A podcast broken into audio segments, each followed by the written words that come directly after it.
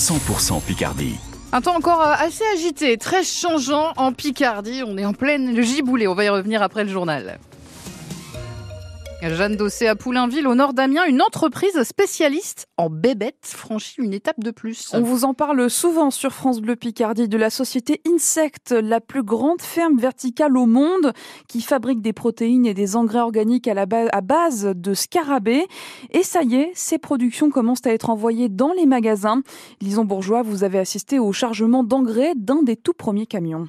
À quelques mètres des bacs où sont élevés les insectes, l'engrais prend forme ici grâce à un mécanisme bien rodé. On va séparer les insectes d'un côté et leur déjection régulièrement dans leur croissance. Et cette poudre-là elle arrive par des tuyaux ici. Antoine Hubert, le cofondateur d'Insect. Les déjections d'insectes, contrairement à du euh, fumier des, vaches ou le lisier des euh, porcs qui sont très liquides et très odorants, ici vous avez vraiment une poudre comme du sable en fait. Et euh, beige très clair, vraiment, c'est vraiment une couleur similaire. Et c'est ça qu'on va transformer du coup, qu'on va presser. Et in fine, ça arrive des sacs de 500 kg comme ça. Ça va du distributeur à la coopérative et la coopérative le met à disposition de l'agriculteur. Un engrais qui quitte pour la première fois l'entreprise, il sera livré puis commercialisé.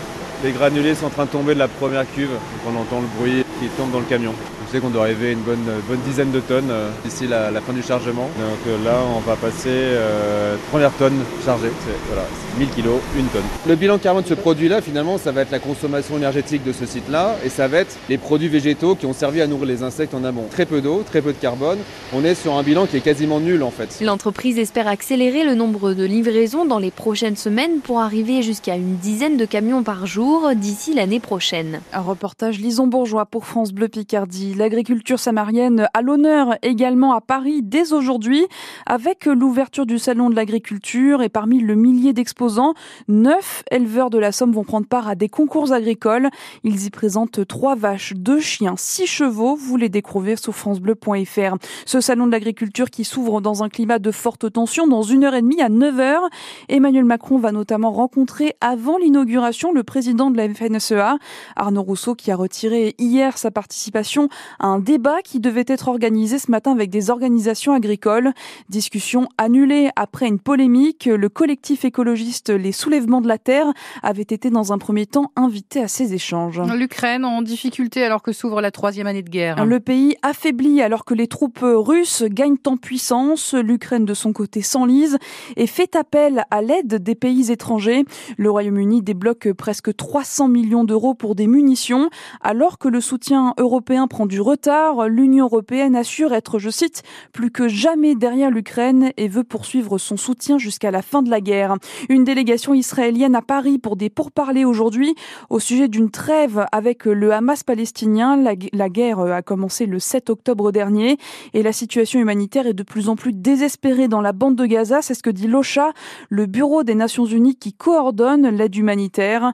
Plus de 100 Palestiniens tués euh, cette nuit dans une attaque sur le sud de la bande de Gaza les combats continuent à faire rage sur cette enclave palestinienne. À Friville-Escarbotin, une quarantaine de personnes évacuées hier soir après une fuite de gaz.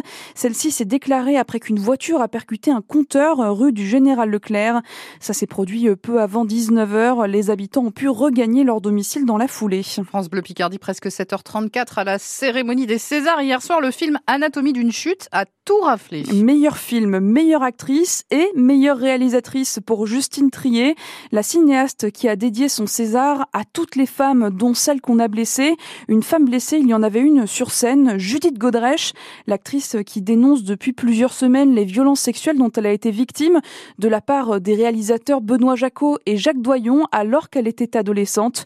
Judith Godrèche s'est adressée hier soir à un monde du cinéma, parfois bien silencieux face à son récit. Depuis quelque temps, je parle, je parle, mais je ne vous entends pas, ou à peine. Je sais que ça fait peur, perdre des subventions, perdre des rôles, perdre son travail. Moi aussi, j'ai peur. Vous savez, pour se croire, faut-il encore être cru? Pourquoi accepter que cet art que nous aimons tant, cet art qui nous lie, soit utilisé comme une couverture pour un trafic illicite de jeunes filles? Ne croyez pas que je vous parle de mon passé qui ne passe pas. Mon passé, c'est aussi le présent des 2000 personnes qui m'ont envoyé leur témoignage en quatre jours. Après tout, moi aussi, je suis une foule. Une foule qui vous regarde dans les yeux ce soir. L'actrice Judith Godrèche hier soir sur la scène des Césars. Vous retrouvez tout son discours sur francebleu.fr. En football, 26e journée de Ligue 2. L'Amiens SC se déplace à Ajaccio ce soir.